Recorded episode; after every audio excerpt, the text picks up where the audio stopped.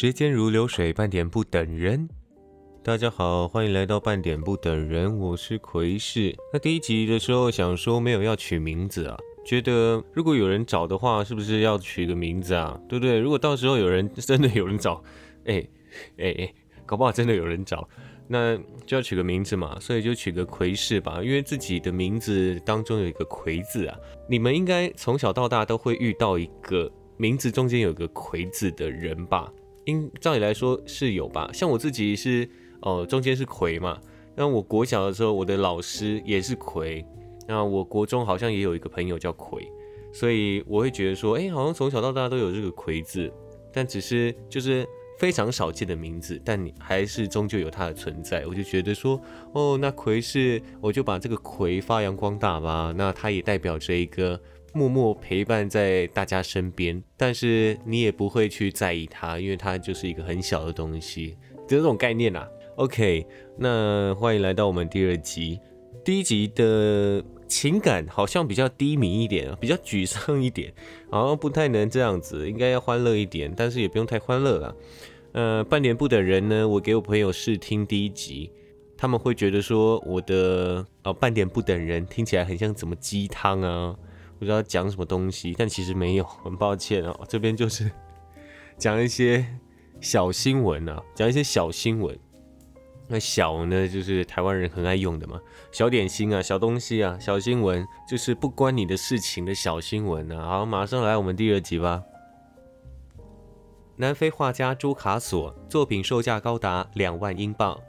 南非第二大臣开普敦有一名画家，靠着嘴巴咬住画笔的方式，创作出多幅高价作品。近日，他最新的作品还以两万英镑售出，而这名画家竟然是一头猪。当地人都称他为猪卡索 （Picasso）。呃，根据英国媒体报道，四岁的朱卡索 （Picasso） 在2016年被动保人士莱夫森从农场救出之后，在这几年创作出四百多件画作。由于主人怕他误食中毒。朱卡所使用的颜料以及画笔都是特别定做而成。然后他甚至在二零一八年举办画展，就连知名手表品牌 Swatch 也曾跟他联名合作，把他救出来的莱弗森表示，画作的贩售获利啊，除了用于朱卡所的日常花费之外，剩余的金额则用于收容中心的开销。他指出，希望能透过贩售朱卡所的画作，让更多动物获得帮助。啊，其实报道还有提到说。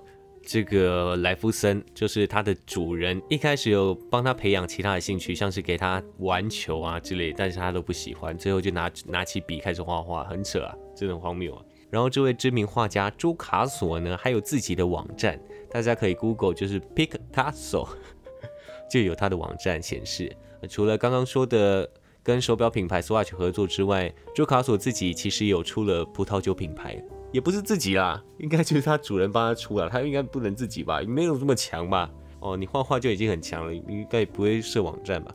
另外，在网站上也可以看到，这位大师将在今年的六七月在伦敦啊、纽约，还有荷兰的阿姆斯特丹举办画展。看完这则新闻呢，我觉得，因为我自己，因为我自己家里有养狗啊，而狗平常吃的都比我好。猪呢，刚刚也提到了，他一幅画作可以卖两万英镑，我真的是猪狗不如啊。第三则有何用？麦当劳健身脚踏车边吃边踩。中国一名网友日前经过上海，发现一间麦当劳店内设有健身脚踏车，脚踏车前面还摆放餐桌，提供顾客放置餐点。而这名网友还目睹了顾客边踩脚踏车边享用汉堡以及饮料的过程，画面相当逗趣。而这部影片在抖音，抖音。瞬间造成话题，有网友表示这根本是掩耳盗铃餐，自欺欺人桌。也有网友回应这项设计太绝，吃了等于没吃。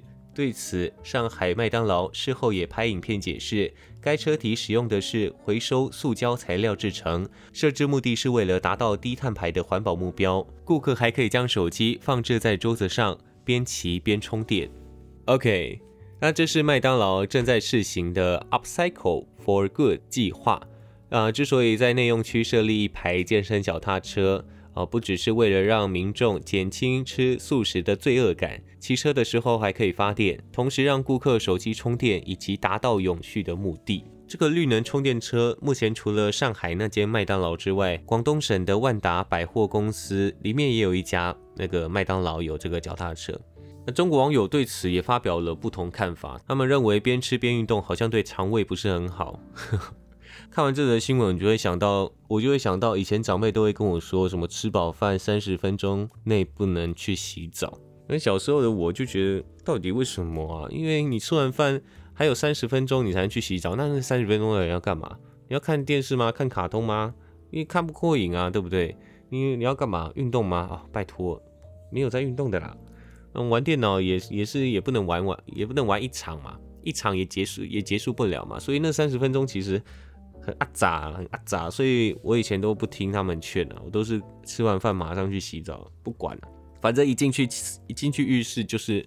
就是自己的地方了嘛，他们总总不会把我轰出来嘛，所以我都没有在管的。不过呢，刚吃饱的时候呢，确实不适合洗澡。现在来科普一下，因为用餐后人体的血液呢会聚集在肠胃系统啊，方便进行消化作用。如果你去洗澡的话，热水会使全身皮肤的毛细血管扩张，血呢因此会向身体表面汇集，肠胃道的血流就会相对减少，不利于消化吸收。所以医生建议用餐后至少三十分钟到一小时后再去洗澡。呵 哦，OK 啊，谢谢谢谢提醒。OK，哎，不过呢，那个空腹的时候也不能洗澡，因为空腹的时候人体处在低血糖的状态下。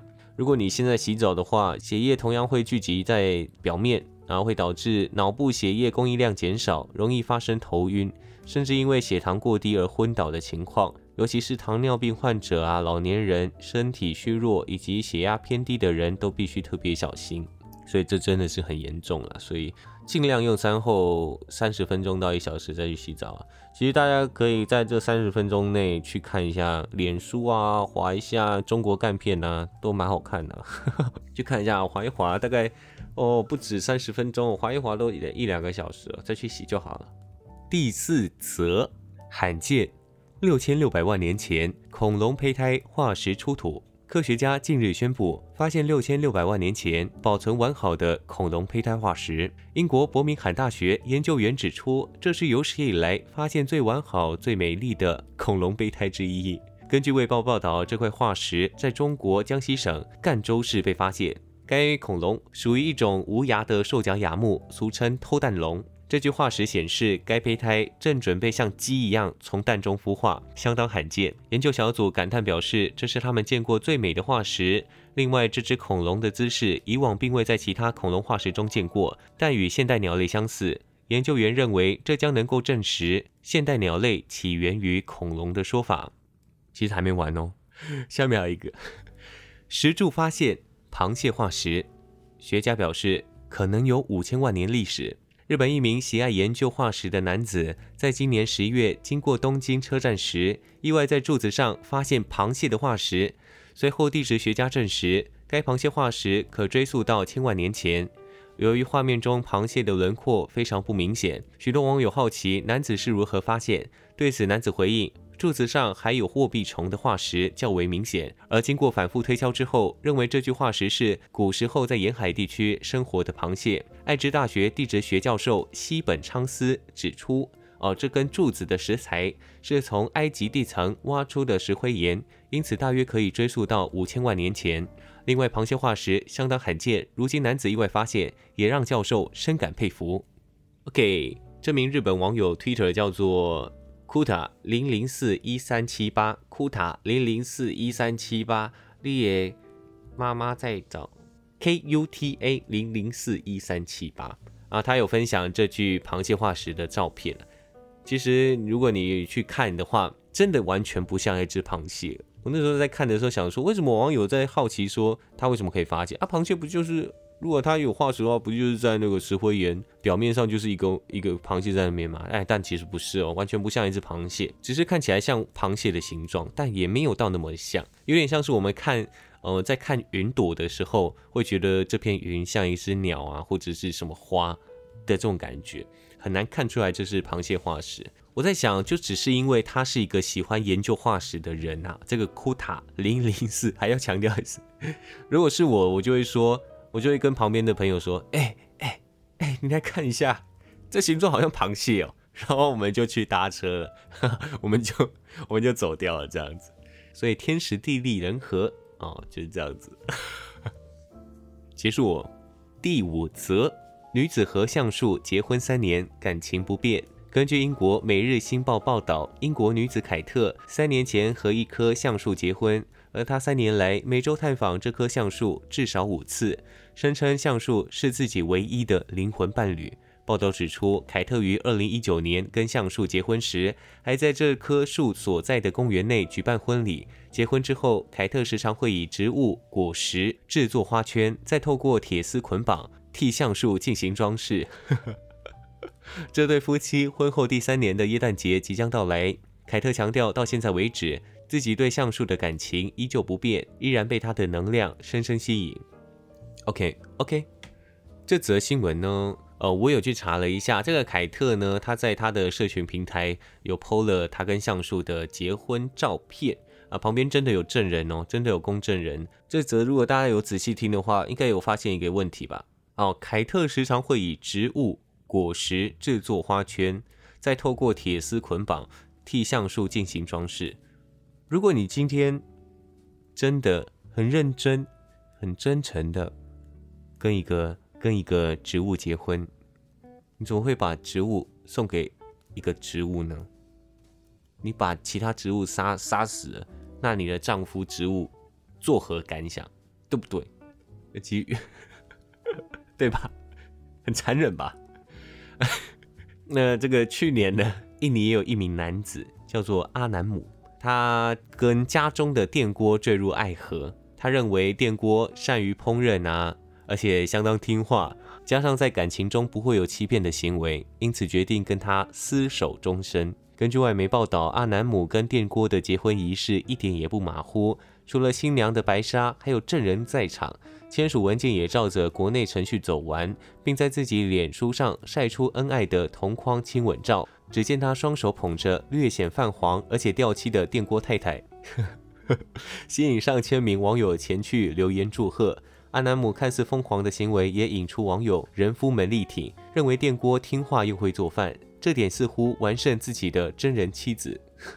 不过就在四天后，阿南姆随后宣布离婚，理由是他的新婚妻子只会煮饭，但不会做菜。网友看了觉得不可思议，纷纷表示：哦，这个他或许可以改取汤匙，为他为他吃任何的饭菜，是不是？其实这则新闻，呃，看看就好，因为我有去查了一下，这个阿南姆他在印尼啊，他的脸书其实有蓝勾勾的，然后平常就是会拍一些恶搞的照片，所以我在想这个文章应该也是恶搞的啦。那外媒啊，外国媒体，包含当然包含台湾，就会把他很认真的写了一篇，好像好像真的有这件事的感觉。当然他也有提到说，他照着国内程序走完他的结婚结婚仪式嘛。但是你查了，你查一下，或者用脑袋想了一下，他在四天后离婚，那这就是恶搞的东西嘛？你应该要在新闻下面加注一下，这会让一些比较没有媒体视读的人会觉得这好像是真的。